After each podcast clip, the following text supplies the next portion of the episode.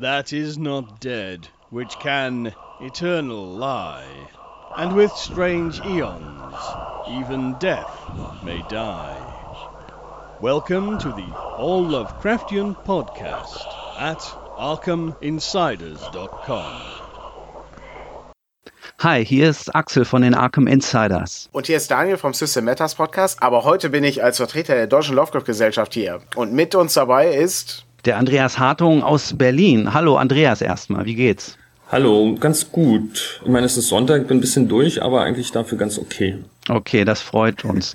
Ja, wir haben natürlich Andreas aus einem besonderen Grund hier. Andreas ist Illustrator und Comiczeichner und aufmerksamen Lovecraft-Fans spätestens seit dem Projekt The Color Out of Space bekannt. Das ist ein Projekt, mit dem er und seine Begleitband The Dunwich Orchestra im Herbst 2015 an die Öffentlichkeit gegangen sind. Und das Ganze wird aufgezogen als Dark Doom Drone Picture Show in Slow. Okay, Andreas, das hört sich alles schon mal ziemlich ziemlich cool an. Erzähl doch mal bitte, was wir uns darunter vorstellen müssen und worum es dabei genau geht. Also es handelt sich dabei um eine Adaption der gleichnamigen Lovecraft-Geschichte.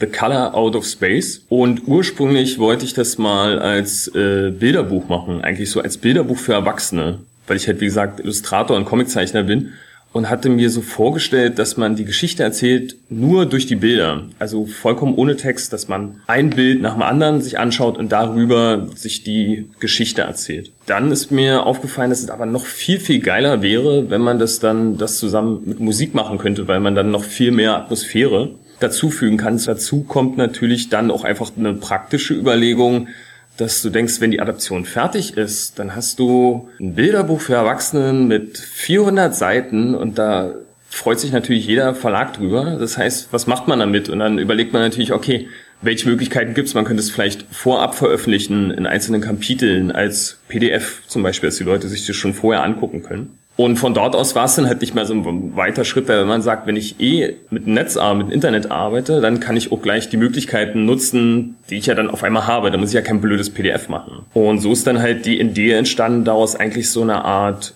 Bildershow zu machen. Also das funktioniert ja wie ein Film, das Prinzip bleibt das gleiche dass wir nur über die Bilder die Geschichte erzählen. Und das ähm, jetzt aber mit einem Soundtrack begleiten. Wie bist du denn auf die Idee gekommen, gerade die Farbe aus dem All zu benutzen? Also ich stelle mir das eben sehr schwer mhm. vor, weil in der Story heißt es ja, dass die Farbe in einem Spektrum existiert, die der Mensch gar nicht wahrnehmen kann. Aber ich bin halt, wie gesagt, ich bin halt Comiczeichner und das heißt, ähm, da hat man, ich weiß nicht, wie es in anderen geht, aber bei mir ist es immer so, ich habe ständig irgendwelche Ideen und will das machen und jenes. Die Farbe aus dem All, muss ich ganz ehrlich sagen, ist auch einer meiner Lieblingsgeschichten, weil die halt so sehr sich ganz diese Bedrohung immer weiter aufbaut, ganz langsam und äh, aber unaufhaltsam, also so ganz typisch. Und das ist aber in so einer reinen Form irgendwie. Das, das mag ich sehr gern und es ist halt schon sehr düster. Also wer nutzt da auch so sehr starke Bilder mit dieser äh, verbotenen Heide und sowas alles. Das, deswegen mag ich die an sich ganz gerne und habe früher auch schon mal darüber nachgedacht, das einfach so als Comicgeschichte zu adaptieren und hatte auch überlegt, wie kann man das eigentlich darstellen?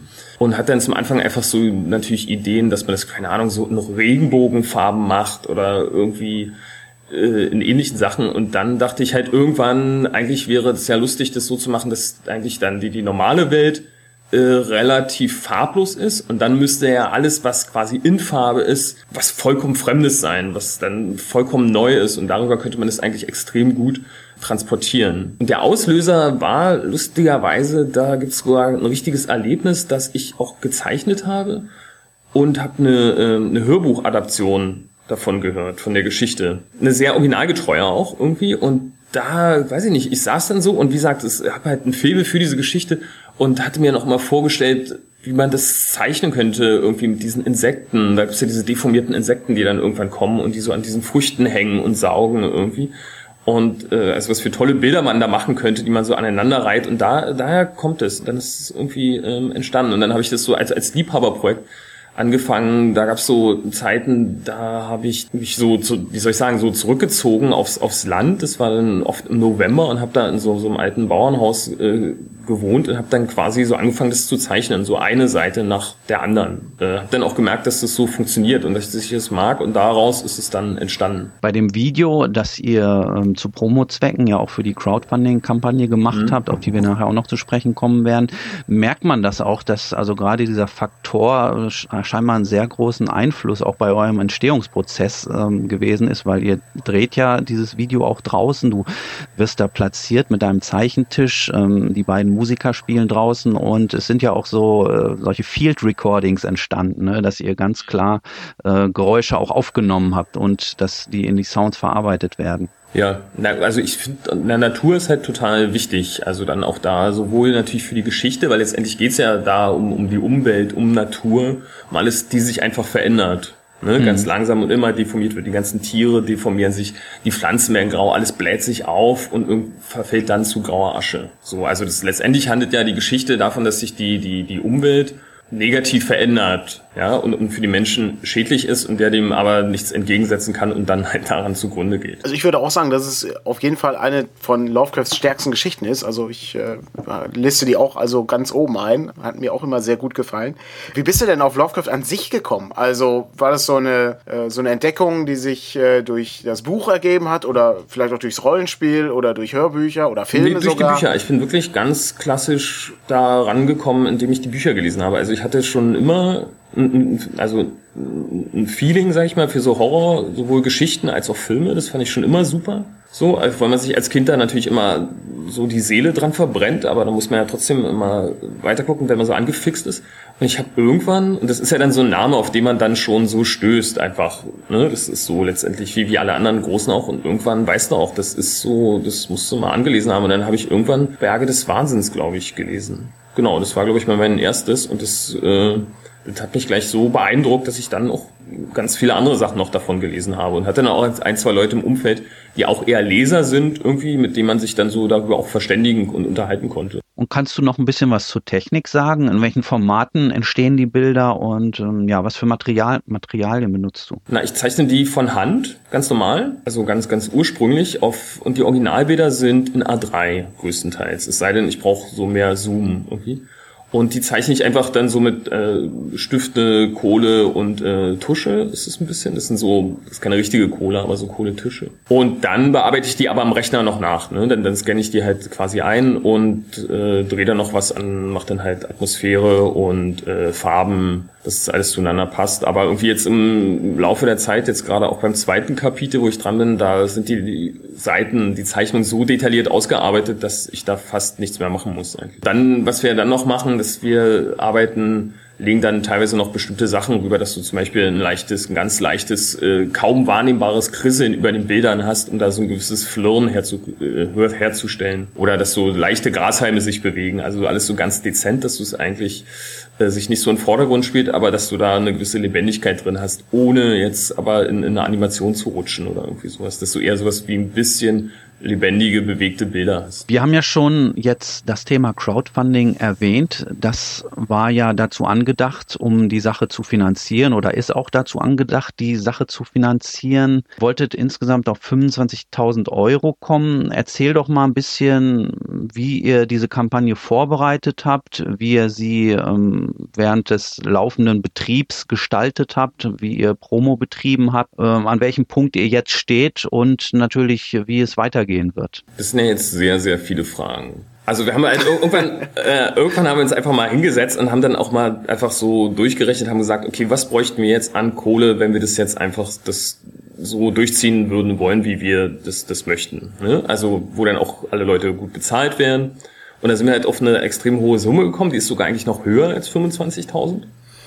Und dann hat man halt überlegt, wie, wie, was kann man damit machen irgendwie. Und ähm, da gibt es halt natürlich mehr Möglichkeiten. Du kannst versuchen, irgendeine Förderung zu bekommen.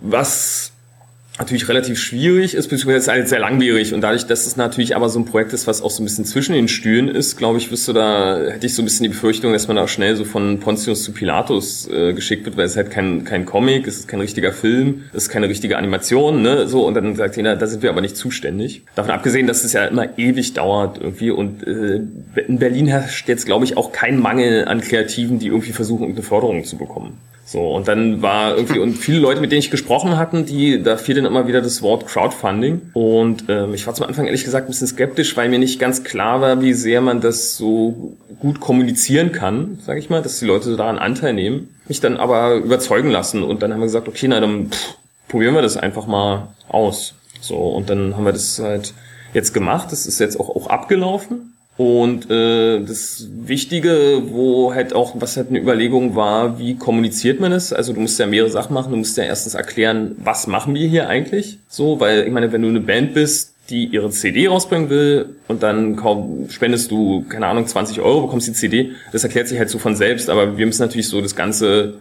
drumherum erklären und wollen es aber natürlich aber auch so machen, dass das das soll halt zum Projekt passen, also sowohl von der Sprache als auch von den Bildern irgendwie so, weil das ist ja letztendlich ist es ja so eine Art äh, künstlerisches, ästhetisches äh, Projekt und ich, ich finde, das muss man auch dann dementsprechend ähm, kommunizieren. Außer macht es natürlich dann auch total Laune, genau so eine Sachen sich auszudenken, wie aufs Feld zu gehen und dann die, diese Aufnahmen zu drehen oder diesen Ton zu drehen. Das haben wir dann gestartet. Wir hatten dann die Premiere vom, vom ersten Teil und eigentlich ab dem Moment ging dann auch die Crowdfunding-Kampagne los. Und äh, wir haben natürlich parallel relativ viel Pressearbeit gemacht. Das lief auch alles sehr, sehr gut so. Das Crowdfunding insgesamt hat aber nicht funktioniert. Das muss man so ganz, ganz klar sagen. Ja, Pressearbeit, ich habe gesehen, da wart ihr ja auf relativ namhaften Portalen auch vertreten, etwa bei, bei der Page, diesem Design-Magazin, dann auf dem Nerdcore-Blog, äh, dem Deadline-Magazin. Kannst du da mal eine Zahl nennen ungefähr, an wie viele Redaktionen, Blogs, Portale und so weiter ihr euch gewendet habt und äh, wie dann der Rücklauf insgesamt gewesen ist? Kann ich dir nicht sagen, aber jetzt, also, weil ich es einfach jetzt nicht, nicht auf Tasche habe irgendwie irgendwie so. Du musst natürlich dann, wir sind halt viel am Recherchieren irgendwie. Das, das Schöne an der Sache ist natürlich, dass du ganz viele Leute ansprechen kannst, weil es bestimmte Aspekte gibt. Es gibt halt sicherlich Leute, für die ist zum Beispiel der musikalische Beitrag natürlich wesentlich wichtiger, als dass es jetzt eine Lovecraft-Geschichte ist, ne? Oder der, der, der illustrative Moment. Irgendwie so. Im Großen und Ganzen war es eigentlich so, wenn wir die Leute gekriegt haben, also wenn du die erwischst, ja, im Allgemeinen ist der Zulauf bei so Sachen nicht besonders groß. Das muss man mal so sagen. Also wenn du jetzt da nicht genau weißt, wer für wen zuständig ist, den du dann auch persönlich ansprechen kannst, ist das jetzt also gerade auch beim ersten Mal hast du da keinen keinen großen Reply irgendwie. Das ist glaube ich so im großen und Ganzen kannst du sagen, dass dir so, wenn du Leute ansch anschreibst, da irgendwie von von einen bis zehn Prozent irgendwie bekommst du überhaupt eine Antwort. Und aber die Leute, die sich gemeldet haben, dann, das war dann immer erschreckend problemlos so. Ja, also die waren dann auch ganz, immer ganz, ganz äh, aufgeschlossen und hatten dann auch Bock und fanden das auch gut irgendwie. Das äh, hat mich selber manchmal ein bisschen erstaunt. Damit hatte ich dann auch jetzt so in der Form nicht so gerechnet. So, da sind auch noch ein paar Sachen irgendwie in, in, in Vorbereitung und in Arbeit irgendwie, weil wir ja auch weiterarbeiten. Und da kommen auch noch ein paar schöne Sachen. So, also da bin ich echt ganz zufrieden. Wie sieht denn die Weiterarbeit gerade aus? Also das Projekt, wie gesagt, erstes Kapitel verlinken wir auch unter dem Podcast, äh, damit äh, sich jeder ein Bild machen kann. Aber mich würden natürlich jetzt die restlichen Kapitel auch noch interessieren. Also wie schaut's denn da aus? Na, wir arbeiten, also ich arbeite zurzeit am, am zweiten Teil. Also damit habe ich auch schon begonnen, da hatte ich auch schon Aha. vorgearbeitet. Und ich will das natürlich machen. Und was natürlich jetzt mit dem Geld ist natürlich ein bisschen doof. Man muss halt jetzt gucken, wie man das irgendwie finanziert. Das heißt, es wird wahrscheinlich länger dauern, als wenn man jetzt es geschafft hätte, Geld zu akquirieren. Also damit hätte man sich auch mal, letztendlich ist ja der Zeit, Faktor Zeit das Aller, Allerwichtigste. Ne? Also es gibt natürlich so feste Kosten, wenn du äh, keine Ahnung, du musst zum Beispiel die Songs, wenn die aufgenommen du musst die einfach mastern lassen. Ne? So, das, das sind halt Sachen, die musst du machen. Das kannst du nicht selber irgendwie äh, ja selber machen. Und dadurch entstehen schon Kosten, die du auf jeden Fall decken musst. Und dann ist natürlich, wie gesagt, Zeit ganz, ganz, ganz viel. Wenn du einfach drei Monate Zeit hättest, um da konzentriert dran zu arbeiten, dann kommst du natürlich einfach schneller zum Ergebnis.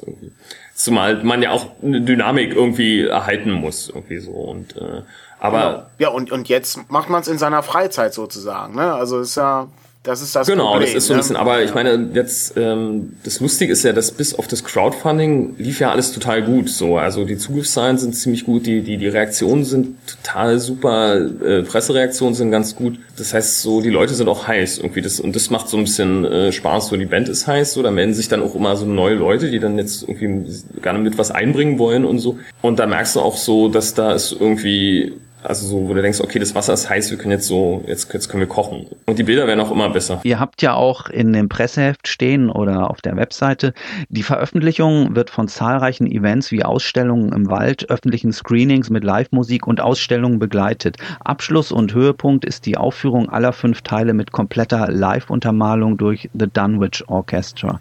Wenn ich das richtig gesehen habe, habt ihr ja auch die Crowdfunding-Kampagne gestartet mit so einem Event in Berlin, oder?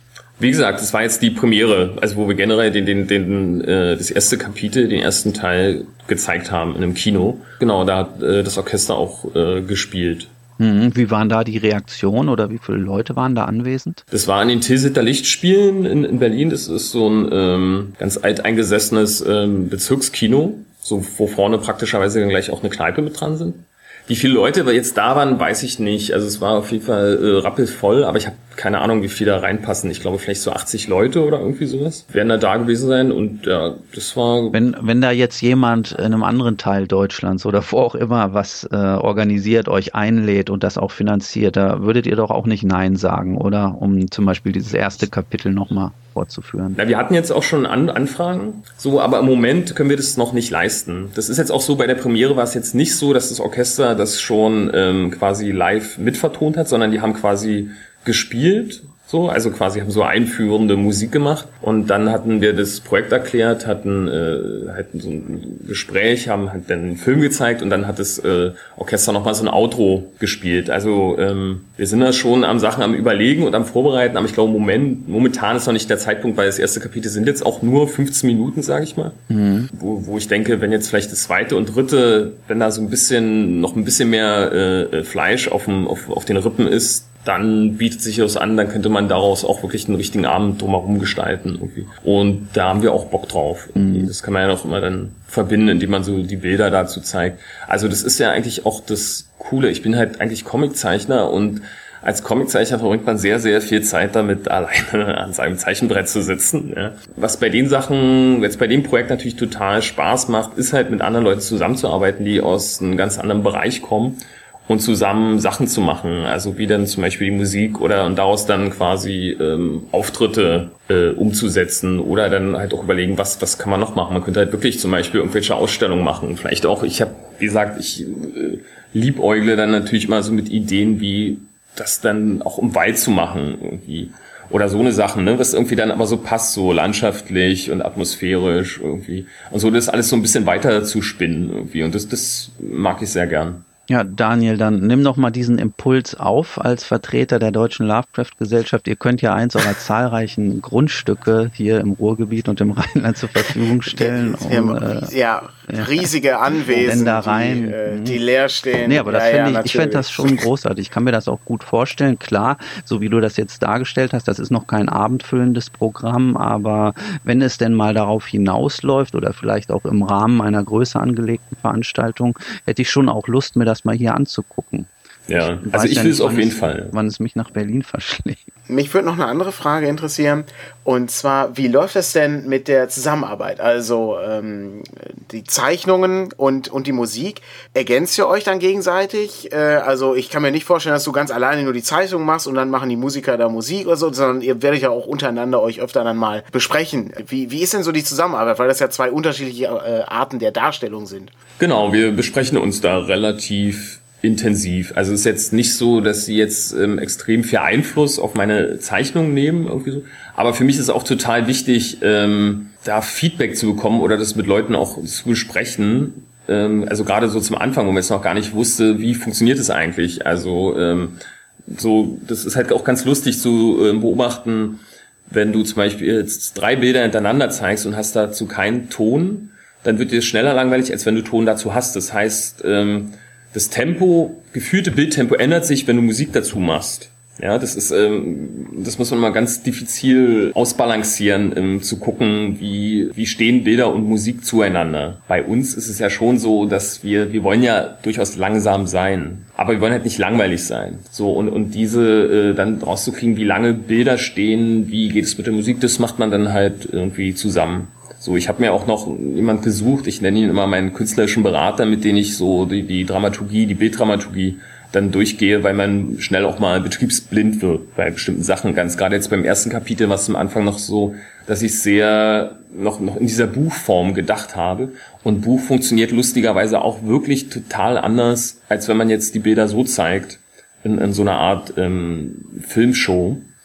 Ähm, das, das war mir auch nicht bewusst, das habe ich auch in der Form erst so erfahren. Und ähm, da brauchst du einfach Leute, die dann da neu raufgucken und so sagen, nee, mach das mal anders.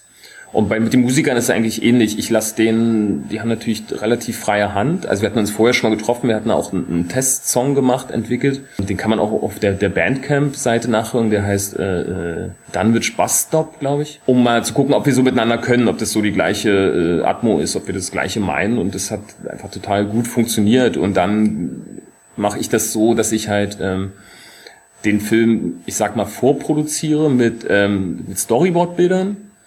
Die sind dann schon äh, relativ, die sind halt relativ grob gezeichnet, aber auch schon so leicht anschattiert, weil das brauchst du auch, weil du zum Beispiel ein Bild, was nur aus, aus ganz einfachen Strichen gezeichnet ist, kannst du mit dem Auge viel schneller erfassen und das heißt, es müsste viel kürzer stehen als ein schattiertes Bild. So. Und wenn du das Bild dann noch weiter ausstraffierst, braucht das Auge noch länger, um es zu erfassen, dann müsste das Bild eigentlich noch länger stehen. So eine Sache muss man halt immer mitbedenken, irgendwie, weil was dann als ganz grob ähm, total perfekt getimed ist, ist, wenn es dann richtig gezeichnet ist, wird es dann auf einmal, ist das alles viel, viel, viel zu kurz und viel zu hektisch. Und ähm, aber diese Rohversion gebe ich ihnen dann die fangen dann halt an, darauf äh, die Musik dafür zu erarbeiten. Dann treffen wir uns halt ab und zu mal und gucken das halt an und dann reden wir miteinander und dann guckt man mal irgendwie, wo man sagt, okay, Jungs, hier ist mir vielleicht ein Tick zu viel Gitarrensoli oder lass mal hier eine Pause machen oder das will ich eher so, ich will, dass hier wirklich das und das passiert irgendwie.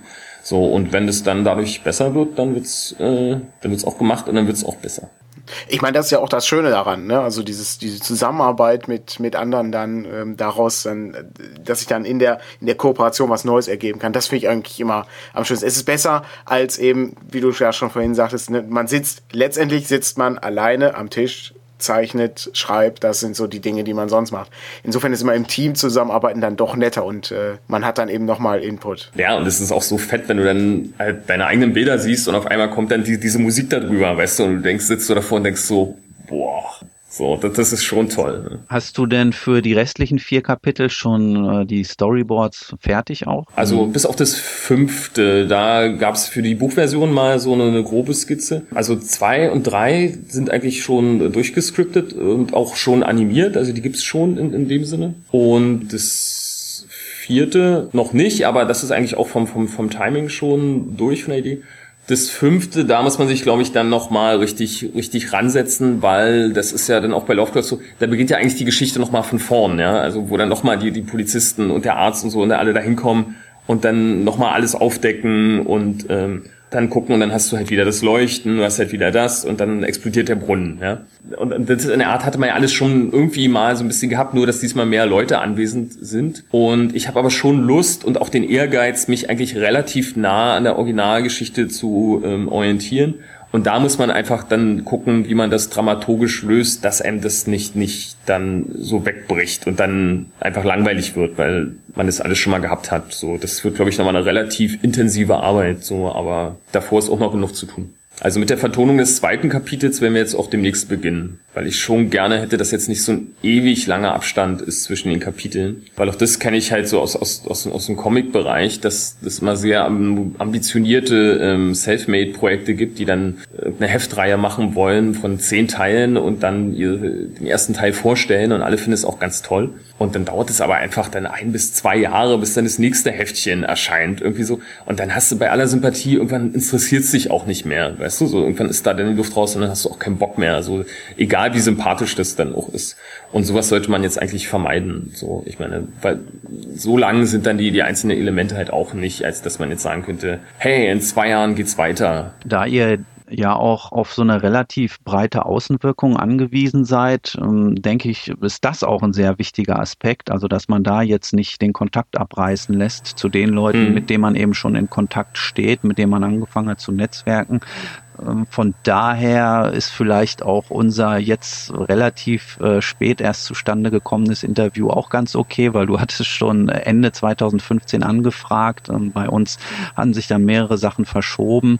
Ja gut, jetzt ist es Ende Januar und 2016 äh, heißt ja dann für euch auch einfach äh, nicht locker zu lassen. Ne? Gibt es da schon Pläne, wie ihr jetzt an neue Leute rangeht oder werden schon bestehende Kooperationen weiter gepflegt und ausgebaut? Na, beides. Hm. So, also ich finde es jetzt auch gar nicht schlimm, dass wir es jetzt machen. Eigentlich äh, gefällt es mir sogar ganz gut, weil, wie gesagt, es halt ist ja ein stetiger Prozess, ne, irgendwie, den du hast. Und dann kommt halt der zweite Teil und der zweite und dritte Teil, die wären natürlich nochmal viel geiler als jetzt der erste Teil. Der erste Teil ist ja eigentlich nur sowas wie ein Intro, ne, wo man das eigentlich zeigt und richtig losgehen tut's ja jetzt, ne, so und äh, jetzt wird's auch düster, so oder noch düsterer irgendwie und noch langsamer. Ja, und und es gibt einem ja die Möglichkeit, das auch äh, dementsprechend zu begleiten und deswegen finde ich das auch ganz gut, das ähm, so auch deutlich zu machen, zum Beispiel indem wir uns jetzt darüber unterhalten. Man wird dann immer die Möglichkeit haben, sich darüber zu unterhalten. Da sind auch noch einige Sachen, mit da stehen wir auch mit einigen Leuten in Kontakt. So, ich denke, da wird auf jeden Fall einiges äh, kommen und umso mehr du hast, du kannst ja dann immer weiter darauf aufbauen. Ich denke, das ist so ein Projekt, das so wächst einfach so. Ich könnte mir vorstellen, wenn, wenn alles gut läuft, dass es halt immer ein bisschen, immer ein bisschen mehr wird. Ne? Man kann ja dann einfach auf Sachen auch aufbauen, die Leute dann schon kennen und das darüber dann weiter kommunizieren. Es ist halt zum Beispiel für uns, was natürlich dann einfach schwierig ist, so mal den Amerikanern Bescheid zu sagen. Einfach so, ähm, da fehlen uns einfach, haben wir dann so gemerkt, natürlich einfach schlicht die, die Kontaktpersonen. Irgendwie, da sind wir halt nicht so gut vernetzt so und da reagiert dann beim ersten Mal auch niemand so. Ich weiß jetzt auch nicht, ob das vielleicht von, keine Ahnung, vielleicht für die auch ein bisschen zu europäisch ist. Das ist möglich. So, aber trotzdem, also auch so im musikalischen Sinn, da brauchst du halt dann auch einen längeren Atmen, glaube ich. Aber generell ist ja Lovecraft international äh, ist ja schon äh, eine Marke, die durchaus ihr, ihr Publikum findet. Und der Vorteil von euch ist natürlich, dass ihr ähm, völlig ohne Sprache auskommt. Ja. Also ne, das kannst du in Frankreich, in Japan, in äh, Amerika, Kanada gucken. Das funktioniert dann also sehr gut. Und gerade die Franzosen natürlich auch sehr, sehr hinterher hinter so äh, Lovecraft künstlerische Aufarbeitung, glaube ich. Ja, und wenn du da ein paar gute Kontakte hast. wir, äh, wir bemühen uns. Also äh, wir werden da auf jeden Fall in Kontakt bleiben. Wir hatten ja das Crowdfunding ein bisschen unterstützt. Ja, vielen Dank. Aber ähm, ja, nichts. Jedes nichts kleine bisschen hilft. Ne? Mhm. Deshalb, wir werden da sicherlich auch in Zukunft noch weiter einen gemeinsamen Weg beschreiten, in, in, so gering unsere Unterstützung dann auch ist. Also es ist ja wirklich, die Hauptarbeit liegt ja wirklich ne, bei, bei dir als Künstler und den Musikern. Das ist ja wirklich das Projekt, was man dann sozusagen auch voranbringen möchte. Wir, wir bringen ja nur Geld, ne? Ihr bringt ja die ganze Kreativität da rein. Ja, aber das so. wäre ja eigentlich jetzt ein guter Deal, finde ich so. Ja, ist nicht ja. schlecht, ne? Also ich bin auch, ich bin auch immer großer Fan davon, dass kreative Leute bezahlt werden. Das finde ich auch eine schöne ja, Sache. Ist ein schöner Gedanke. Gedanke. Ja, finde ich auch. Ja gut, Andreas, dann bedanken wir uns bis hierhin erstmal für das Gespräch. Das ist auf jeden Fall Work in Progress. Das haben wir jetzt schon mitbekommen. Wir sind gespannt, wie es weitergeht mit äh, eurer Geschichte The Color Out of Space, was da noch an Bildern kommt und natürlich was auch an Musikstücken kommt. Aber zum Abschluss vielleicht noch die Frage, du aktuell was von Lovecraft oder generell, was befindet sich gerade auf deinem Nachttisch an Lektüre? Mm, Lovecraft lese ich aktuell nicht, aber ich habe mir lustigerweise gerade ein ganz, ganz, ganz billig ein Buch gekauft und zwar von Philip Ridley. Kennt ihr den? Das ist so, so ein britischer Regisseur, der hat so drei Filme gemacht. Das eine ist so Schrei in der Stille. Und das, nee, das ist so, so ganz nichts. abgefahrenes Zeugs. Das ist so aus heutiger Sicht, also das war so Anfang der 90er. Aus heutiger Sicht würde man das vielleicht beschreiben, so eine Mischung aus Twin Peaks, Nick Cave und True Detectives. Und mir ist dann, oh, mir ist dann irgendwann, äh, also die sind auch sehr artifiziell, sehr ein bisschen zu doll teilweise so von der Symbolik. Und dann habe ich irgendwie mal äh, ge irgendwas geguckt, was der so macht, und dann ist mir aufgefallen, dass der auch Bücher schreibt und dass sogar eins mal ins Deutsche übersetzt worden ist. Das war halt so damals, wo der dann irgendwie in Cannes da mit seinen Filmen irgendwie lobend erwähnt wurde irgendwie und das gab's für 60 Cent und das äh, lese ich gerade irgendwie. Und das ist auch so ein bisschen, erinnert mich auch so ein bisschen an diesen ersten Nick Cave-Roman irgendwie. Und die Eselin sah, der, sah den Engel, hieß es, glaube ich. Ja, das lese ich okay. gerade.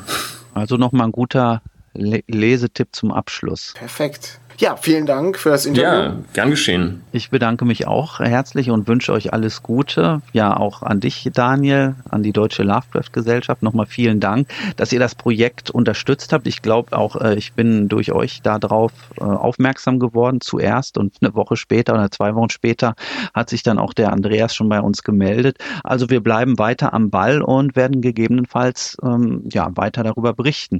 Bis dahin verbleibe ich erstmal mit den besten Grüßen. Ich bin Axel. Axel. Ich bin Daniel.